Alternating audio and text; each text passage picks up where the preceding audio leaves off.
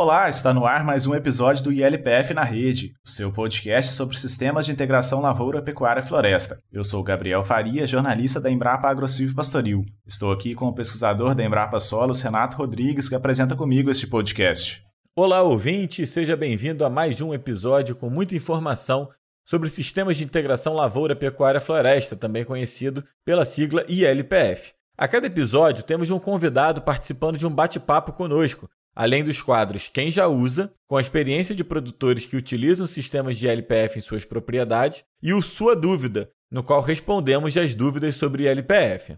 O podcast LPF na Rede é realizado com o apoio da Rede LPF, uma parceria público-privada que busca ampliar a adoção dos sistemas de integração lavoura, pecuária e floresta no Brasil. Fazem parte dessa iniciativa a Embrapa, Bradesco, Septis, Cocamar, John Deere, Soesp e Singenta. Para saber mais sobre a rede LPF e acessar conteúdo técnico sobre o tema, entre no site www.ilpf.com.br ou siga a rede LPF no Instagram, Facebook e LinkedIn. Lembrando que você pode interagir conosco mandando suas dúvidas, críticas e sugestões pelo WhatsApp 66 99232 1901 ou pelo e-mail contato@redelpf.org.br os contatos aparecem na descrição do episódio. Você também pode nos ajudar a divulgar esse podcast. Nós estamos nos principais agregadores de podcast. Basta buscar pelo nome ILPF na rede. Vamos dar início ao nosso episódio número 15. Roda a vinheta. ILPF na rede. Informação no campo para uma produção mais sustentável. O solo é a maior riqueza que um produtor rural possui. Garantir o bom manejo e a preservação da saúde do solo são fatores fundamentais para colher bons resultados, seja na lavoura, na pecuária ou na silvicultura. O bom manejo do solo passa por questões físicas, como evitar a compactação e o revolvimento do solo, manter o solo coberto, evitando-se a erosão e a perda superficial pelo vento ou enxurrada. O bom manejo também envolve fatores químicos, como manutenção de nutrientes e de matéria orgânica. Outro fator determinante para a preservação da saúde do solo é a presença de microorganismos. A microfauna, formada por fungos e bactérias, é um importante indicador de qualidade do solo, contribuindo para a ciclagem de nutrientes e controle biológico de pragas e doenças. Os sistemas ILPF contribuem para a melhoria dos atributos do solo e, ao manter maior teor de matéria orgânica, também favorece a presença de microorganismos. Para falar sobre a saúde dos solos em sistemas integrados, teremos como convidado do episódio de hoje a pesquisadora da Embrapa Cerrados de Ieda de Carvalho Mendes. Ieda é engenheira agrônoma e tem doutorado em ciência do solo pela Universidade do Estado de Oregon, nos Estados Unidos. Ieda, muito obrigado por aceitar o nosso convite e seja bem-vinda ao podcast LPF na Rede. Olá, pessoal. Eu que agradeço a oportunidade de estar aqui com vocês podcast LPF na rede, falando desse, sobre esse tema que eu gosto tanto, que é a saúde do solo, né? Dos nossos sistemas integrados lavoura-pecuária. Muito obrigado, viu? Bem-vindo, Ieda. Ieda, quando a gente fala em saúde do solo, é um termo que chama atenção, né? O pessoal gera muita curiosidade. Quando a gente fala sobre saúde do solo, a gente está falando exatamente sobre o quê? Explica pra gente, por favor. A gente está falando da saúde desse super-organismo que a gente tem embaixo dos nossos pés, que é o nosso solo, né? Geralmente as pessoas olham para o solo e só pensam que ali tem argila, silt, areia. Quando está mais refinado um pouquinho, só pensa em fósforo, potássio, cálcio, magnésio, pH.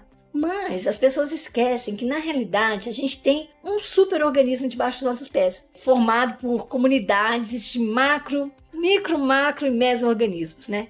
Então, assim, na realidade, é, o solo abriga a maior diversidade do planeta, é um verdadeiro universo paralelo dos nossos, embaixo dos nossos pés, e o solo é vivo. E quando a gente fala é, de ah, sequestrar carbono, armazenar água, mitigar gás de efeito estufa, ciclar nutrientes, parece que a gente não está falando assim do microorganismo A, B ou C, mas a gente está falando do funcionamento do solo como um todo, né? Então esse termo saúde do solo é muito importante porque ele nos remete realmente a reconhecer que o solo é vivo e que o solo adoece. Então que o solo pode ser um solo saudável ou pode ser um solo doente. E claro, né, que a gente quer solos saudáveis, a gente não quer solos doentes nas nossas lavouras. Ieda, quando a gente fala aí de, dos micro-organismos do, do solo e tal, né? Como que eles contribuem para a produção agropecuária? E quando a gente está falando de micro-organismos, quanto maior a biodiversidade, melhor é para a produção? Então, esse universo paralelo aí que a gente está falando, né? Se a gente for pensar em termos de biodiversidade, Gabriel, olha só. As estimativas são de 2 mil há mais de 6 milhões de espécies por grama de solo. Imagina, né? É uma riqueza incrível. Se a gente for pensar em termos de quantidade, basta a gente pensar que uma colher de uma grama de, uma grama de solo tem quase 1,5 vezes a população do planeta Terra em termos de quantidade de micro-organismos. Então, é assim, uma coisa absurda. E esses seres estão aqui desde o início do planeta Terra, né, gente? Então já vão lá 3,8 bilhões de anos que essa galera está aqui no solo e fazendo de tudo. Fazem fixação biológica do nitrogênio, né? São os, os micro-organismos que contêm a enzima nitrogenase, que é uma coisa única, né? Então, toda a parte de ciclagem de nutrientes, degradação, formação da matéria orgânica, ajudam a formar a estrutura dos nossos solos, né? Então, assim, são eles que realmente, a gente fala assim, a importância dos infinitamente pequenos é infinitamente grande, né? Então, na realidade, são eles quem comandam tudo que ocorre no planeta, né? Então, assim, são os, os, grandes drivers que a gente fala, né? São os grandes agentes moduladores do funcionamento do planeta, né? Então, assim, realmente é uma, uma importância muito grande que eles têm, né? Em termos, assim, não só dessa biodiversidade, mas em termos também da gente ter comunidades vivas, ativas, né? Da gente ter um solo biologicamente ativo, vivo, funcional, funcionando para prestar todos esses serviços ambientais que a gente fala. Legal, e desse tema realmente é, é, fantástico, né? Ele gera muita informação interessante. E aí a gente conecta também com outro assunto que é muito importante, que é a ILPF. Né? Você tem experimentos de longa duração, que você monitora a microbiota do solo em sistemas integrados e nos chamados sistemas solteiros, né? a lavoura e a pastagem. Quais as diferenças que você já observou entre esses sistemas? Quais foram os principais resultados que você e seu grupo de pesquisa encontraram nessa comparação entre sistemas integrados e sistemas solteiros? Ô Renato, que pergunta excelente. Então, a gente falando em experimentos de longa duração de, de lavoura pecuária, né? Que no Brasil nós temos verdadeiras joias da coroa, né? Nós temos o experimento lá de Dourados, mais de 25 anos, um experimento aqui de Embrapa Cerrados, que agora já vai para o 31 aniversário, né? Então, nesses experimentos, a gente tem essa comparação desses sistemas de baixa complexidade, que seria o caso do plantio convencional, que é aquele onde revolve o solo, né? Aí depois vem o plantio direto, que você já dá uma já é um upgrade, você não revolve o solo. E depois a gente começa a estudar os sistemas de integração lavoura-pecuária, tanto ah, espacialmente como ao longo do tempo. E o que a gente observa, independentemente do local onde a gente está avaliando, e isso é uma coisa muito interessante, é que a resposta do solo é sempre a mesma. A comunicação do solo é sempre a mesma. O recadinho que o solo manda para a gente é sempre o mesmo. Sempre mais atividade biológica nas áreas onde a gente, tem, a gente tem os sistemas integrados, onde a gente tem integração. E a resposta para isso é muito fácil, né? Porque são sistemas que mais imitam a natureza. Então, nas áreas de integração lavoura-pecuária, você tem planta, na, na, ILPF você tem árvore, você tem geralmente o solo coberto o ano inteiro, você tem plantas vivas cobrindo o solo o ano inteiro, e você tem a presença de animais. Isso faz muita diferença, né? Então, por serem os sistemas que mais imitam a natureza, são os sistemas mais saudáveis, os sistemas biologicamente mais ativos. E então a gente pode dizer que os sistemas integrados eles melhoram a saúde do solo. E a, a minha pergunta, o que, que isso traz de vantagem para esse sistema? Torna um sistema mais resiliente? O que, que melhora? Exatamente, isso aí, Gabriel. Torna os sistemas mais resilientes. Quanto maior a complexidade, maior a resiliência. Então, o que isso quer dizer? Quer dizer que você, ao ter esse solo biologicamente mais ativo, esse solo funcional, esse solo vivo, onde a população microbiana está florescendo, está realmente muito ativa, você tem mais armazenamento de água. Então, se houver um problema de falta de chuva, esse solo tolera melhor, porque ele tem uma estrutura melhor, ele é capaz de armazenar mais água. Se for o contrário, se chover demais, uma quantidade muito grande de chuva, por ter uma estrutura melhor, esse solo permite mais infiltração de água, a parte do carbono, né, Renato? Que a gente tem visto aí como que é importante, né? Para aumentar os estoques de carbono nos nossos solos, né? Então, mitigar gases de efeito estufa. Tá aí o pessoal da rede agrogases, né? Que mede sempre metano, N2O, esses gases todos, né? Então, eles comprovam isso aí nessas medições. Que são sistemas que emitem menos gases de efeito estufa, sequestram mais carbono. Tem a parte das árvores que sequestram uma grande, grande quantidade de carbono, né? Então, assim, são aqueles sistemas que a gente fala assim, onde só tem ganha-ganha, né? Ganha o agricultor, ganha o produtor rural, porque vai ter uma, um agroecossistema muito mais eficiente, né? Com maior eficiência no uso da água, dos nutrientes. E também ganha o planeta, ganha a sociedade como um todo, né? Que a gente começa a ter uma agricultura conduzida mais em harmonia com o meio ambiente, né? Emitindo menos gás de efeito estufa. Então, todas essas coisas que a gente fala assim que são importantes serviços ambientais que esses sistemas prestam, né? Então, nesse sentido, é só uma relação ganha-ganha, viu, gente? Ieda, aqui no ILPF na rede, a gente tem tentado levar informação né, para a população em geral de como é que funciona a ciência, né? como é que a gente trabalha com experimentos, como é que a gente tem resultados assim, né, desses desses nossos trabalhos e tal, que muitas vezes fica muito distante da sociedade, né? E uma coisa que gera sempre muita curiosidade e às vezes até muita resistência da sociedade de uma maneira geral é o tempo que se demora para ter os resultados de pesquisa, né? Nos seus experimentos você certamente faz esse acompanhamento ao longo do tempo. Quantos anos, mais ou menos, ou quanto tempo você demora para recuperar a microbiota de um solo degradado, por exemplo? Quando a gente, a gente fala muito em recuperação de pastagens degradadas, né? Então, para fazer esse processo de conversão de um pasto degradado para um sistema ILPF, quanto tempo a gente demora para recuperar essa microbiota? E se a ciência traz para a gente alguma ou algumas estratégias que possam acelerar esse processo. Ah, então, Renato, isso aí, essa pergunta, né? cientista gosta de responder assim, ó, depende, né?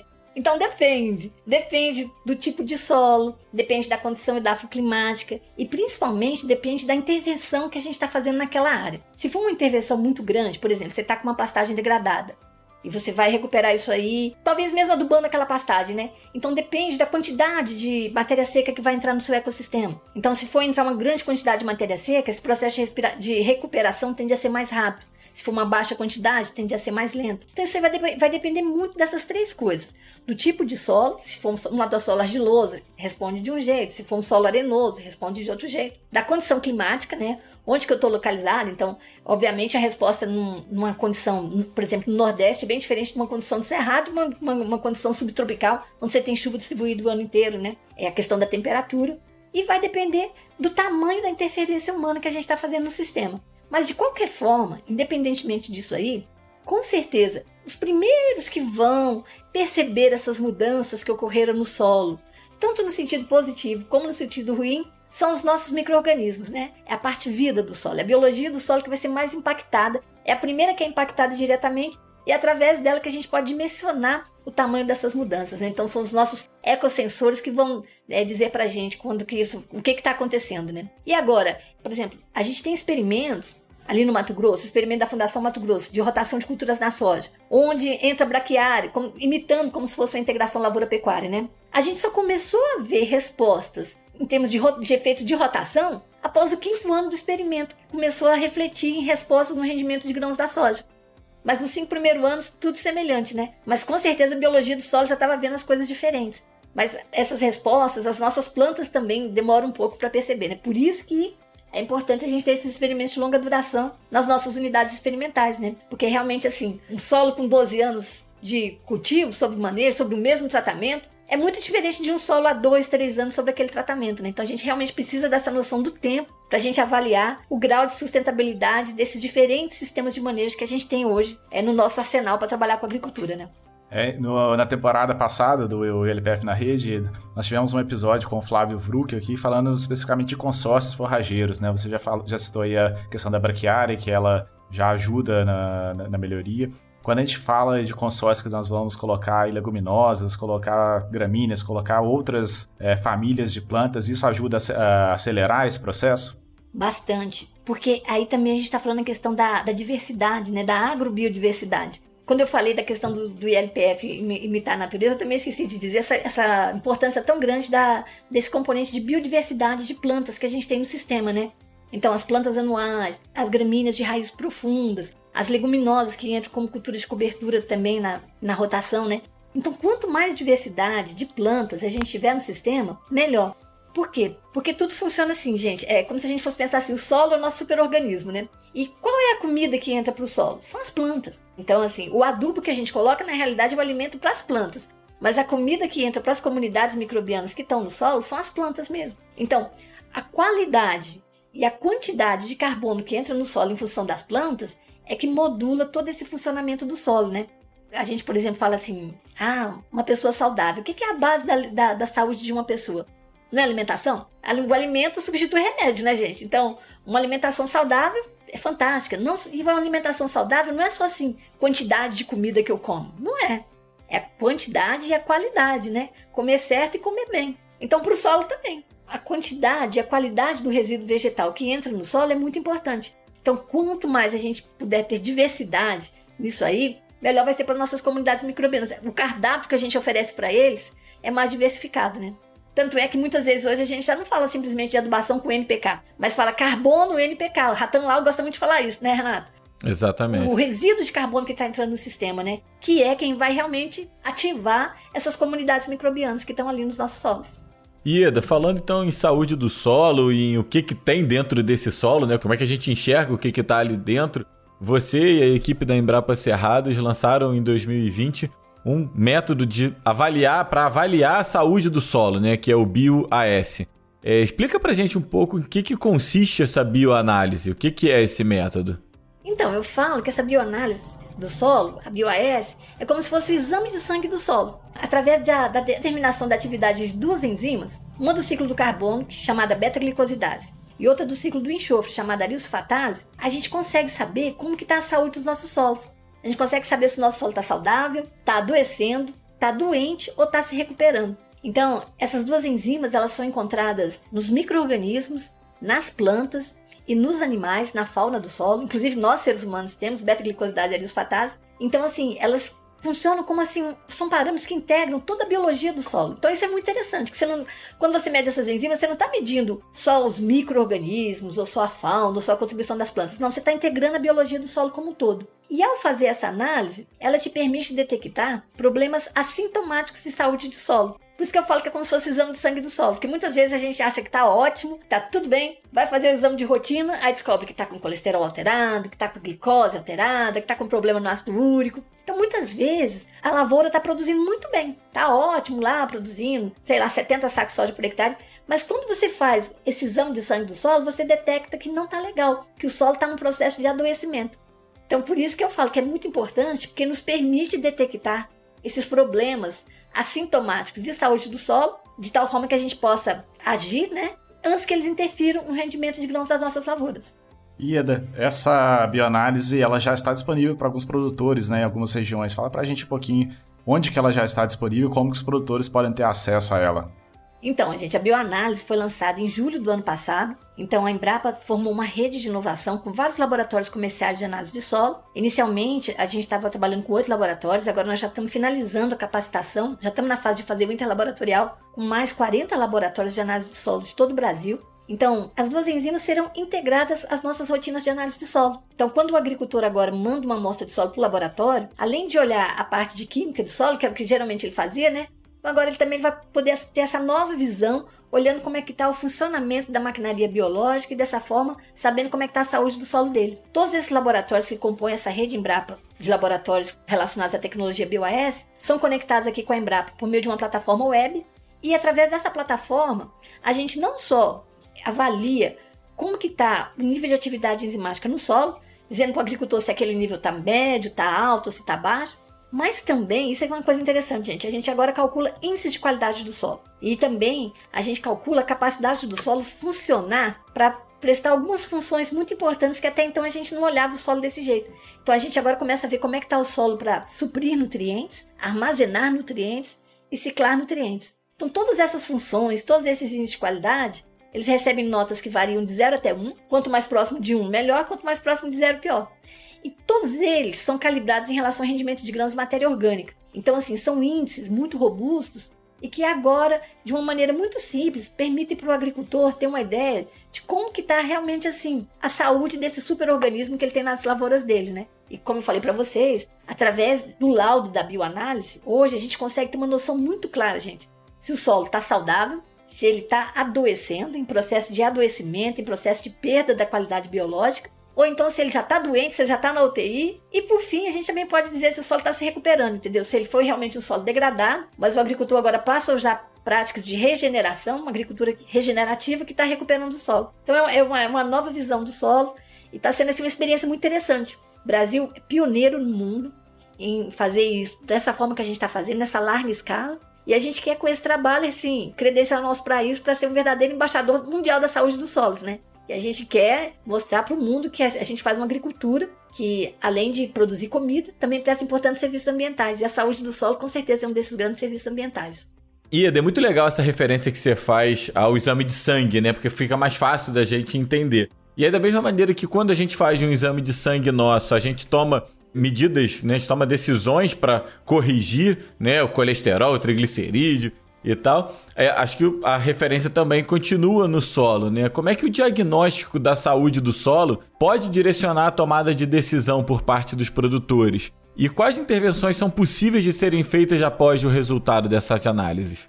Então, Renato, ah, essa pergunta também é muito bacana. O que que acontece? Você vai ter ali aqueles quatro, basicamente aqueles quatro tipos de laudos, né? Então, se o seu solo está saudável, que nem a gente, está saudável, continua do jeito que você está vindo. O time que está ganhando você não mete, né? Então tá tudo bem. Se o seu solo está adoecendo, ou se o seu solo já está num processo de estar na UTI, aí então realmente você tem que tomar medidas, né? Se o solo está na UTI, você não tem nem o que pensar. Você tem que tomar essas medidas o mais rápido possível. Porque a gente fala que o solo está na UTI quando não só ele perdeu atividade biológica, mas ele também já perdeu matéria orgânica.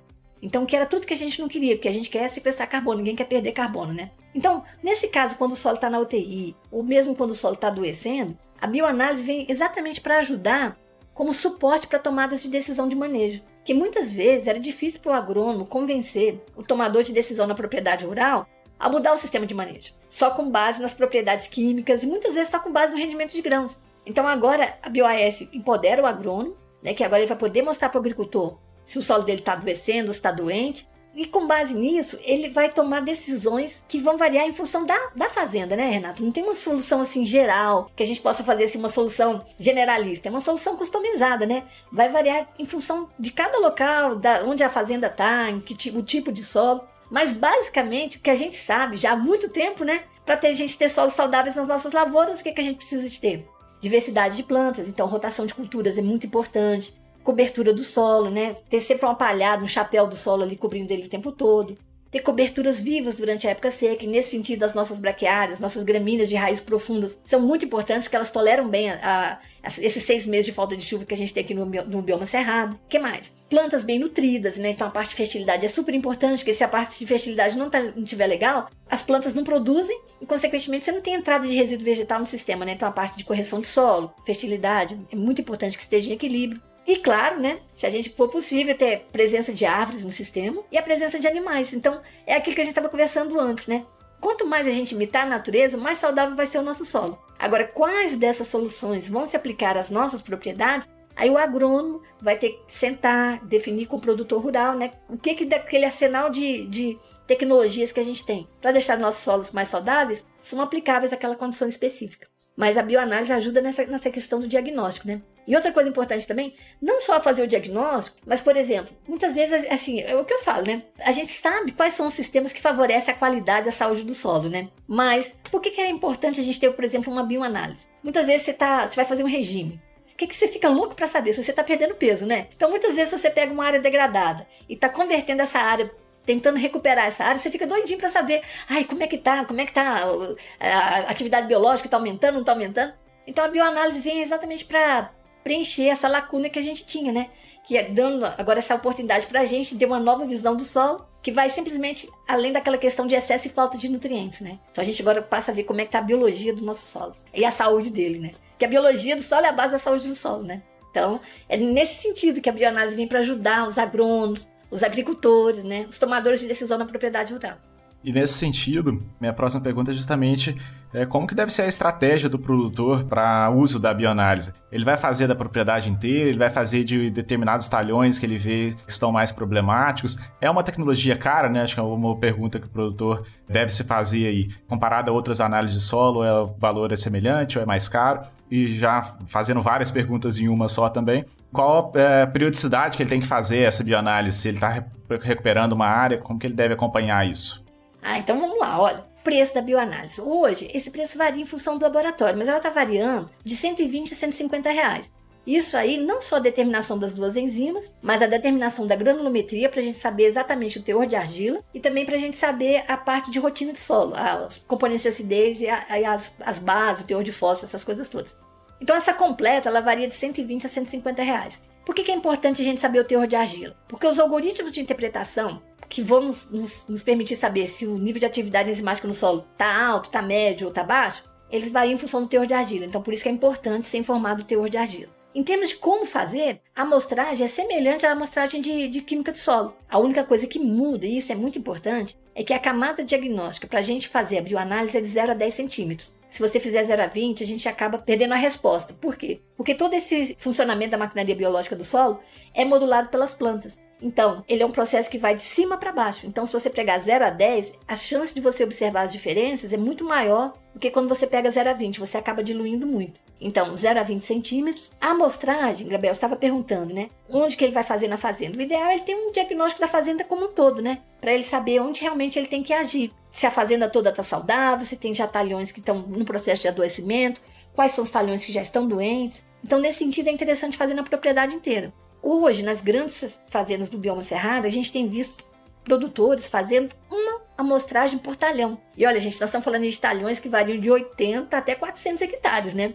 E uma análise num talhão de 80 ou 200 hectares ou 400, se você for pensar um custo de 150 reais, um saco de soja hoje está custando quanto? 160, 170. Então, quer dizer, o custo é realmente é irrisório, né? E eu também não queria deixar vocês com a impressão de que a bioanálise é só para grandes produtores, não. Porque muitos pequenos produtores aqui do Cerrado, gente que trabalha em assentamentos, ou então muitos produtores que desses corredores que trabalham com agroecologia, né, têm feito a bioanálise assim, e conseguem ter acesso à tecnologia. Então isso é muito importante também. A gente é, desvincular essa questão de que é uma coisa só para grande produtor. Não é, não. E a, a outra pergunta que você fez, Gabriel, a periodicidade. Isso, exatamente. Então, gente, olha, vai depender. Se o seu solo está saudável e você continua mantendo as práticas de manejo, você pode fazer a cada dois, três anos, sem problema nenhum.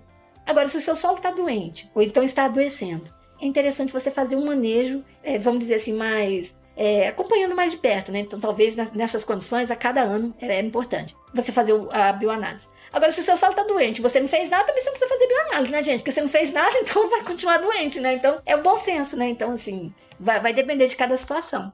Ah, e se o seu solo está em recuperação e você quiser monitorar a recuperação dele também, novamente, né? Você faz intervalos menores.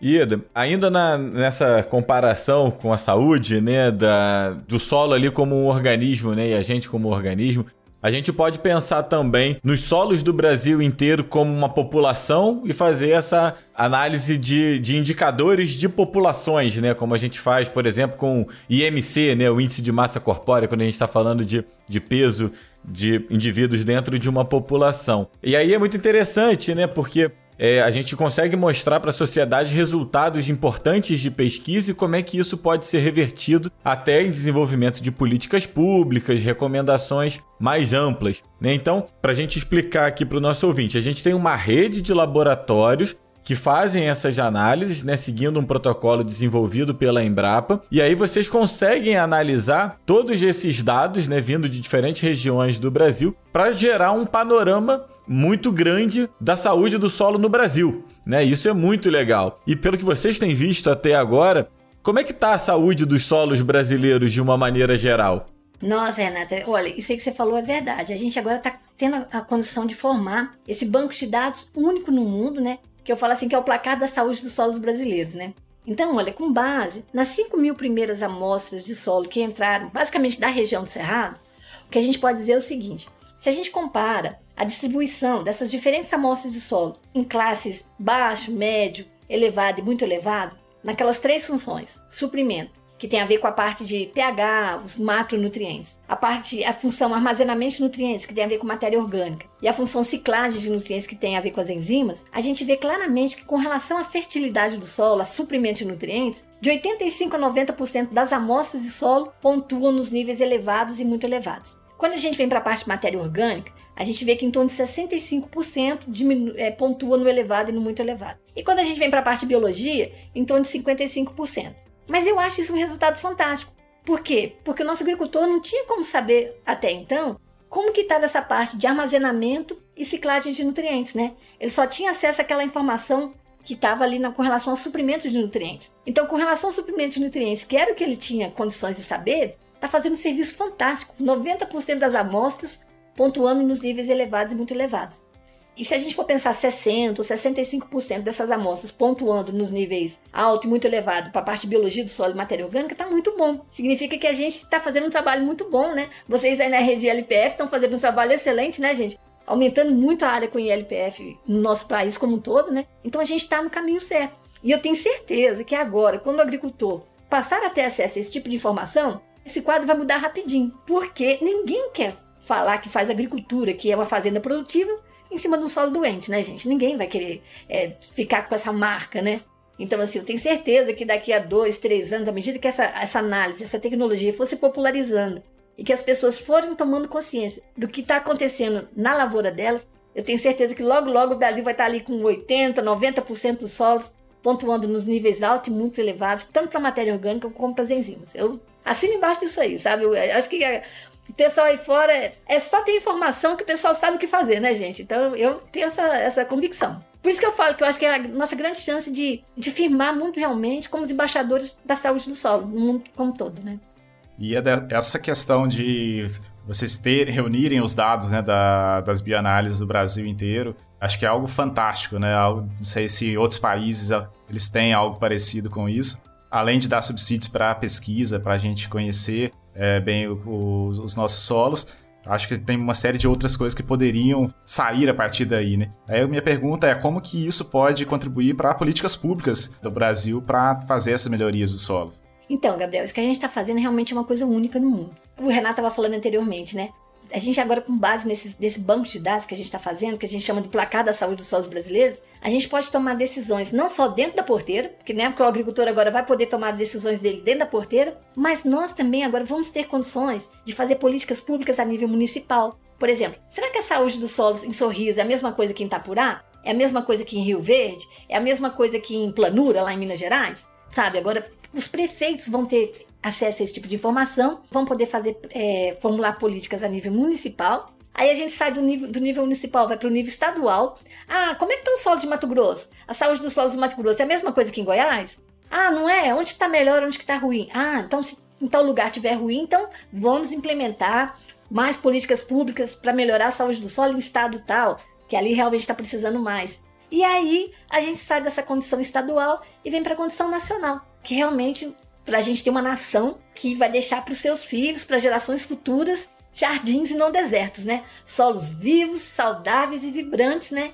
E também, quem sabe, né, gente? É, receber pagamentos por serviços ambientais por estar fazendo uma agricultura dessa forma, né? Aquilo que nosso colega Maurício Lopes sempre fala, né? Uma agricultura multifuncional que seja reconhecida mundialmente não só para produzir comida, mas para produzir comida prestando serviço ambiental e ser remunerada por isso aí, né? Então, assim, eu espero também que a BioAS seja utilizada como métricas para pagamento de serviços ambientais para os nossos agricultores, né? Então, que eles também possam se beneficiar disso aí. É aquilo que a gente falou, um processo onde sai ganhando todo mundo, né? Não só o agricultor dentro da lavoura, mas a sociedade e o planeta como um todo.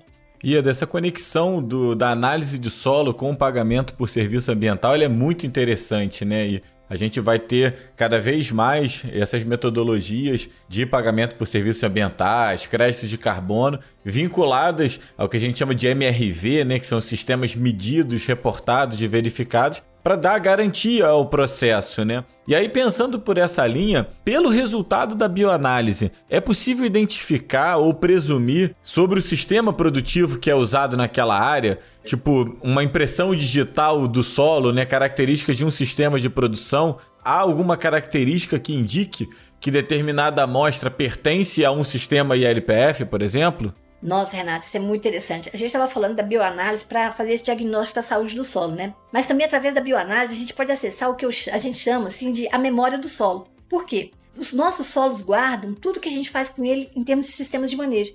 É como se cada sistema de manejo deixasse a sua impressão digital no solo. Então, o plantio convencional tem sua impressão digital, o plantio direto tem outra, a integração lavoura-pecuária tem outra dentro da integração lavoura-pecuária, você tem um universo né, de diferentes tipos de manejo, né? Então, cada um deixa sua impressão digital no solo. Então, eu falo que com a bioanálise a gente consegue acessar essa memória do solo e saber das histórias que o nosso solo tem para nos contar, né? E que a gente até então passava batido por essas histórias, porque a gente só ficava ali vendo a parte de química, né? Que realmente não, não tem a ver com a vida do solo em si. Então, agora a gente abre essa nova oportunidade para a gente acessar essa memória do solo e iniciar, que eu falo assim, é um novo momento de diálogo com os nossos solos, né? É interessante que eu sempre olho que as amostras de solo que entram aqui no banco de dados, né? Então eu vejo assim que as pessoas agora começam a fazer elas mesmas experimentação dentro da propriedade, entendeu? Então é assim, com fogo, sem fogo, com braquiária, sem braquiária, sabe? Muito interessante assim que agora o agrônomo, o próprio produtor rural pode testar as ideias na propriedade dele, as ideias que ele vinha querendo testar em termos de manejo, né? e pode medir, quantificar esses efeitos no nosso solo, né, em função da impressão digital que, que esses sistemas de manejo vão deixando ali nos nossos solos. Então, realmente, assim, a gente inaugura uma nova era de comunicação mesmo, né, do, do ser humano com esse superorganismo que é os nossos solos. E nós, na, na, Embrapa, vem trabalhando bastante, fomentando sistemas integrados, né, a, a rede LPF da mesma forma, tentando visando acelerar uma adoção do, desses sistemas. Então a gente pode dizer aí que com os sistemas integrados a gente vai unir forças aí para que possamos ter uma, um, um país com um solo de melhor saúde.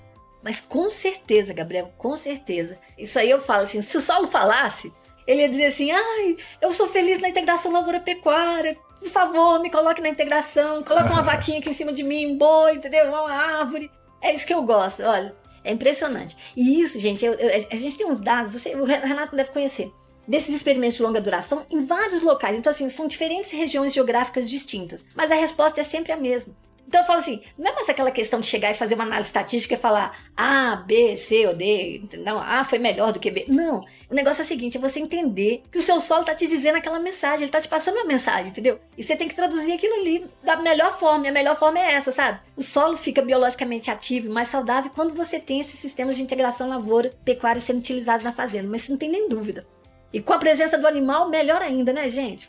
Ieda, a gente que gostaria de te agradecer demais pela entrevista. Você, além de ser uma pesquisadora brilhante, é uma pessoa fantástica. Então é muito bom estar sempre com você. A entrevista foi muito legal. Esse tema é muito interessante, né? E cada vez mais a gente tem visto questões como microbiologia do solo, né? Seja do solo, dos insumos biológicos, ganhando espaço né, e atenção no campo. Eu sou suspeito para falar porque eu sou biólogo, então também tudo que é relacionado a bio eu acho muito interessante conectar esses mundos é muito legal. Então, obrigado demais pelo seu tempo. Espero que os ouvintes tenham gostado da mesma maneira que a gente gostou. Muito obrigado. Olha, Gabriel, Renato, eu que agradeço muito a vocês a oportunidade de estar aqui. Queria parabenizar pela realização desse projeto maravilhoso, né? Parabéns, gente. Olha, contem comigo. Sempre que vocês precisarem, eu volto aqui. Vai ser um prazer falar com os nossos ouvintes, viu? Ieda, mais uma vez, muito obrigado pela participação além de ser um tema muito interessante, né? Acho que é, é sempre bom ouvi-la falando, né? Seu entusiasmo, sua alegria, isso acaba sendo muito envolvente para todos nós, quem está aqui entrevistando, quem está ouvindo. Parabéns por tudo isso. Obrigado, viu, gente? Tudo de bom aí para todo mundo. Então conversamos aqui com a pesquisadora da Embrapa Cerrados, Ieda de Carvalho Mendes, e vamos seguir com o nosso episódio, que ainda temos muita informação para você, ouvinte. Como temos falado frequentemente aqui no ILPF na rede, os sistemas de ILPF podem ser adaptados a qualquer realidade de propriedade rural. O planejamento do sistema em cada propriedade é único, observando questões de mercado, logística, clima, relevo, disponibilidade de mão de obra e orientação técnica, entre outros fatores. Uma forma de se identificar o melhor sistema para cada condição é conhecer a experiência de outros produtores que já usam ILPF por isso, a cada edição de nosso podcast, trazemos o depoimento de um produtor que já trabalha com essa estratégia.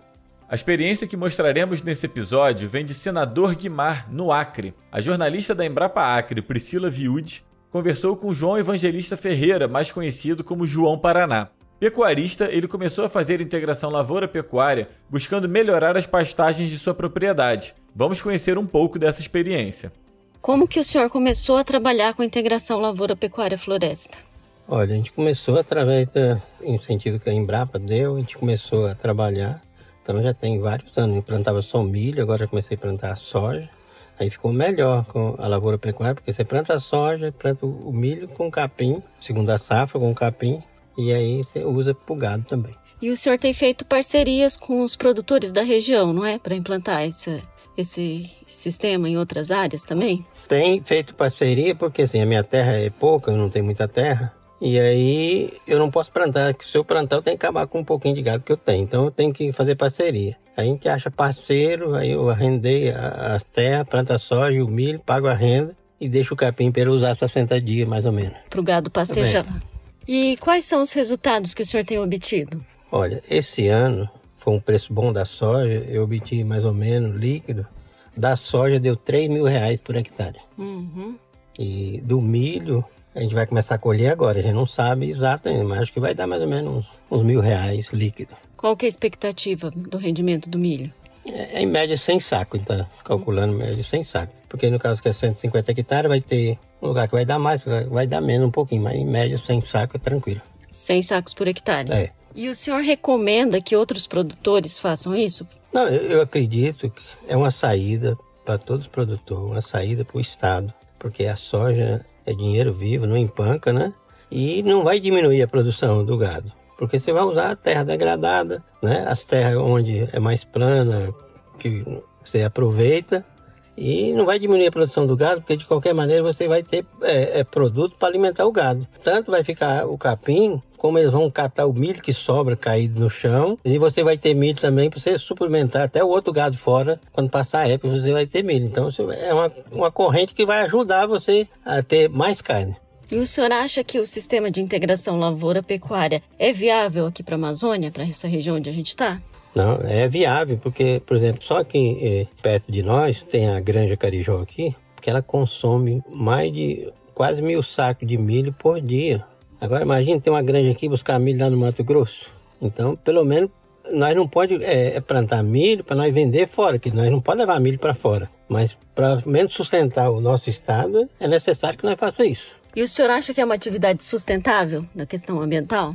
É, é sustentável. Você não vai plantar nas beiras de, de cogo, de carapé. Você vai aproveitar as terras mais planas. Então, na verdade, você já pode usar para criar as faixas, as coisas, do, que é muito mais fácil. Enquanto você está mexendo só com pasto, as faixas não, não fica, porque o gado vai entrando, fica árvore, mas fica tudo limpo de baixo. Uhum. E assim não, como o gado vai passar só 60 dias, vai ficar mais as faixas mais protegidas. Ouvimos aí a conversa do seu João Paraná, de senador Guiomar, no Acre, com a jornalista Priscila Viudes. Antes de fazer a integração lavoura-pecuária que comentou, seu João começou a fazer ILPF em uma área de 3 hectares de pastagem degradada. Ele recuperou o pasto com lavoura de milho e plantou linhas de árvores usando duas espécies florestais nativas da região, o bordão de velho, que é uma leguminosa, e o mulateiro, Durante os quatro primeiros anos, ele cultivou o milho entre as linhas de árvores e, a partir do quinto ano, colocou o gado para pastejar na sombra das árvores, em um consórcio de amendoim forrageiro com capim charaés. Em um negócio de ocasião, seu João acabou vendendo a área que foi seu laboratório inicial, mas a aprendizagem ficou. No canal da Embrapa no YouTube, há um vídeo feito pela Embrapa Acre em 2018 que mostra um pouco mais da experiência do seu João Paraná com a ILPF. Se você se interessou, o link está na descrição desse episódio. Se você quiser conhecer outros casos de produtores que usam sistemas ILPF, acesse o site www.ilpf.com.br e clique no menu Quem já usa. Se tiver uma sugestão de uma propriedade que você conhece ou quer contar a sua experiência com a ILPF, entre em contato conosco pelo contato@redelpf.org.br. Você também pode participar do podcast ILPF na Rede, enviando sua dúvida sobre os sistemas integrados de produção agropecuária. Se quiser mandar por mensagem de áudio, melhor ainda, pois poderemos reproduzi-la aqui. Nosso WhatsApp é 66 99232 1901. Se preferir, pode mandar por e-mail também. Relembrando, o endereço é contato@redelpf.org.br. Neste episódio já falamos sobre a saúde do solo com a pesquisadora Ieda Mendes. Mantendo essa linha de conservação dos solos, vamos trazer uma dúvida importante. Qual o efeito dos sistemas de LPF na redução das perdas de solo pelo escoamento da chuva? Quem vai nos trazer a resposta é o pesquisador da Embrapa Agro Pastoril, Cornélio Zolim. Ele desenvolveu em Sinop, Mato Grosso, uma pesquisa que monitorou o escoamento da chuva e as perdas de solo em diferentes sistemas produtivos. Olá, Gabriel, Renato, saudações. É uma satisfação poder participar com vocês desse podcast. Em relação à pergunta como sistemas de integração lavoura, pecuária, floresta podem reduzir as perdas de solo pelo escoamento da chuva, nós podemos fazer algumas observações aqui de uma maneira simplificada, né, para que as pessoas possam entender bem. É que nesses sistemas de integração, onde a gente favorece sempre a cobertura dos solos, diferentes estratos também é, vegetais, né? desde a da cultura anual, que a gente pode ter soja, pode ter milho. Junto com essas culturas, a gente também tem a, a pastagem, né? uma braquiária, e nesse sistema ainda o componente florestal. Toda essa cobertura ela age de maneira importante, reduzindo a energia da chuva, né? a energia com que essa gota de chuva atinge o solo. E ao criar essa barreira, né, reduzindo essa energia, além de ela favorecer é um processo que a gente fala de que atrapalha o escoamento superficial, né? A, a ideia é essa, é atrapalhar esse escoamento para que essa água que chega ao solo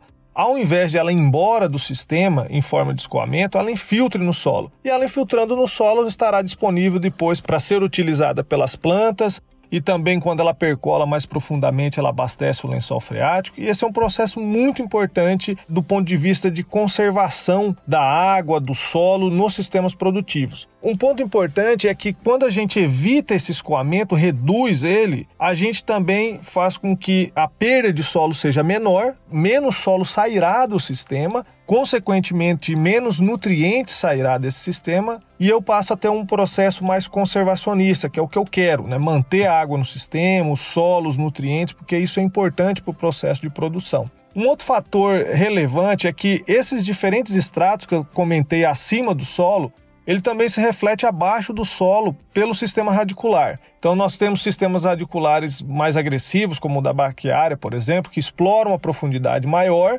do que, por exemplo, a soja ou o milho, e outras culturas que podem ser eh, utilizadas nos sistemas ou intercaladas. Essa complexidade, essa manutenção da cobertura né, desse extrato acima e também de, de perfis diferentes de, do sistema radicular favorece uma infiltração maior no solo, favorece a redução desse escoamento de água, favorece a redução das perdas de nutrientes, como nós temos demonstrado em, em vários trabalhos, em vários estudos, né? não só nós, vários outros pesquisadores, cientistas, enfim, produtores têm demonstrado isso, os efeitos positivos do sistema de integração lavoura, pecuária, floresta para redução dessa perda de solo, perda de água também, perda de nutriente. Enfim, de uma forma resumida, né, simplificada, seria isso. Então, essa complexidade, essa manutenção da cobertura acima do solo e um sistema radicular com diferentes perfis também tudo isso né, tem um efeito sinérgico que favorece a maior conservação de água, solo e nutrientes nesses sistemas produtivos. Ouvimos aí a resposta do pesquisador Cornélio Zolim, da Embrapa Agrosilvo Pastoril. Como ele disse, sistemas de LPF ajudam a evitar erosão, retêm água no solo, deixando mais umidade disponível para as plantas e ainda ajudam a abastecer o lençol freático. Mais um ponto positivo para esses sistemas produtivos. Bom, estamos chegando ao fim do episódio número 15 do podcast LPF na Rede. Esperamos que tenha gostado e continuamos contando com a sua ajuda para divulgar esse canal. Aproveite também para enviar suas críticas e sugestões. Nossos canais de contato estão na descrição do episódio. Para você que quer saber mais sobre ILPF, acesse o site www.ilpf.com.br. Lá você encontrará muitas informações, notícias, agenda de eventos, vídeos, palestras, publicações técnicas e científicas, entre outras informações. Esse podcast foi produzido e apresentado por mim, Renato Rodrigues, e por Gabriel Faria. A edição é da Altia Podcast. A iniciativa é da Associação Rede LPF. Até o próximo episódio.